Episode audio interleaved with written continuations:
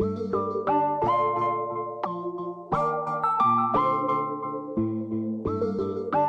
Welcome to JC English, where we teach you useful English terms and expressions in just a few minutes. I'm your host Jerry. 嗨，大家好，我是 Cecilia，欢迎大家回到 JC 英语从洛杉矶发来的 Podcast。那么说起人和人之间的关系呢，有时候很微妙哈。有的人认识很久呢，也没有什么感觉；但是有的人呢，刚一见面却一见如故。 Every once in a while, you meet someone with whom you really click. Really click 就是很有感觉的意思，对吗？ Yes, click is actually an onomatopoeia, which you may recall from our previous lesson is a word that is derived from a sound. It's the sharp sound that's made when two things come into contact or snap into place. click 这个词呢，其实是点击的意思哈。比如我们说用鼠标，那就说 click。呃，那这个声音也让我想起两块吸铁石哈，当它们碰到一块儿的时候，就啪的一声吸上了。 So when we say two people click, it means they really get along, almost as if they click together into place. 嗯，click together 啊，确切的说应该翻译成中文，这个两个人特别合得来。 There are a number of expressions that also describe how two people can have a good relationship.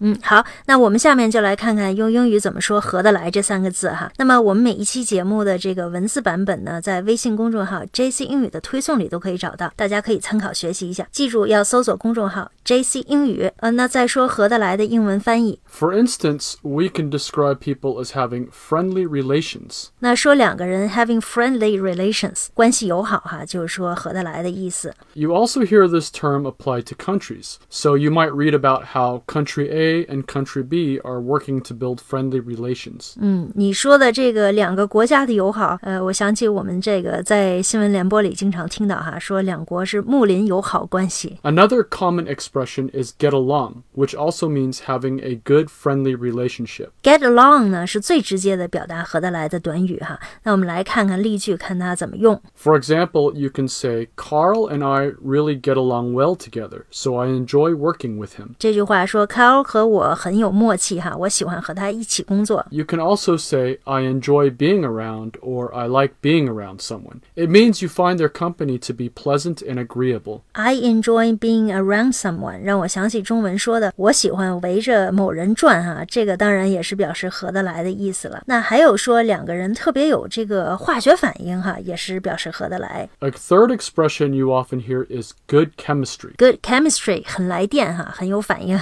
So if you have good chemistry with someone, it means you have a positive, healthy relationship with them. 呃，我觉得人和人之间的这个气场很重要哈，就有点类似这个 chemistry。有的人你一接触就特别喜欢，其实就是气场非常的契合。 So a group of people can have good chemistry, say a team at work, for instance.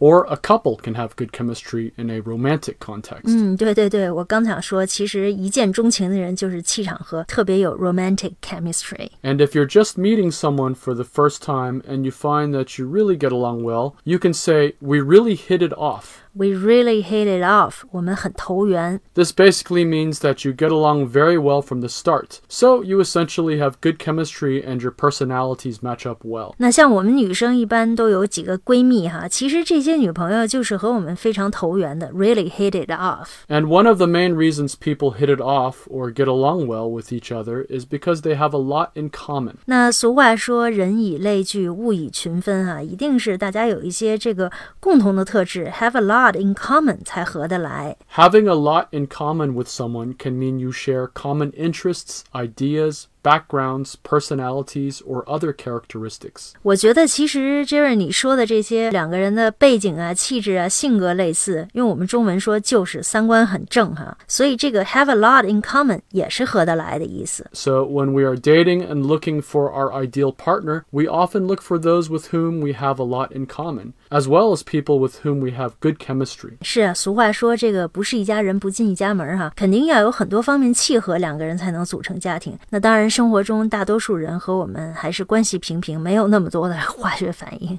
But on the flip side, there are also many expressions to describe how people can be in conflict, or in other words, how people don't get along.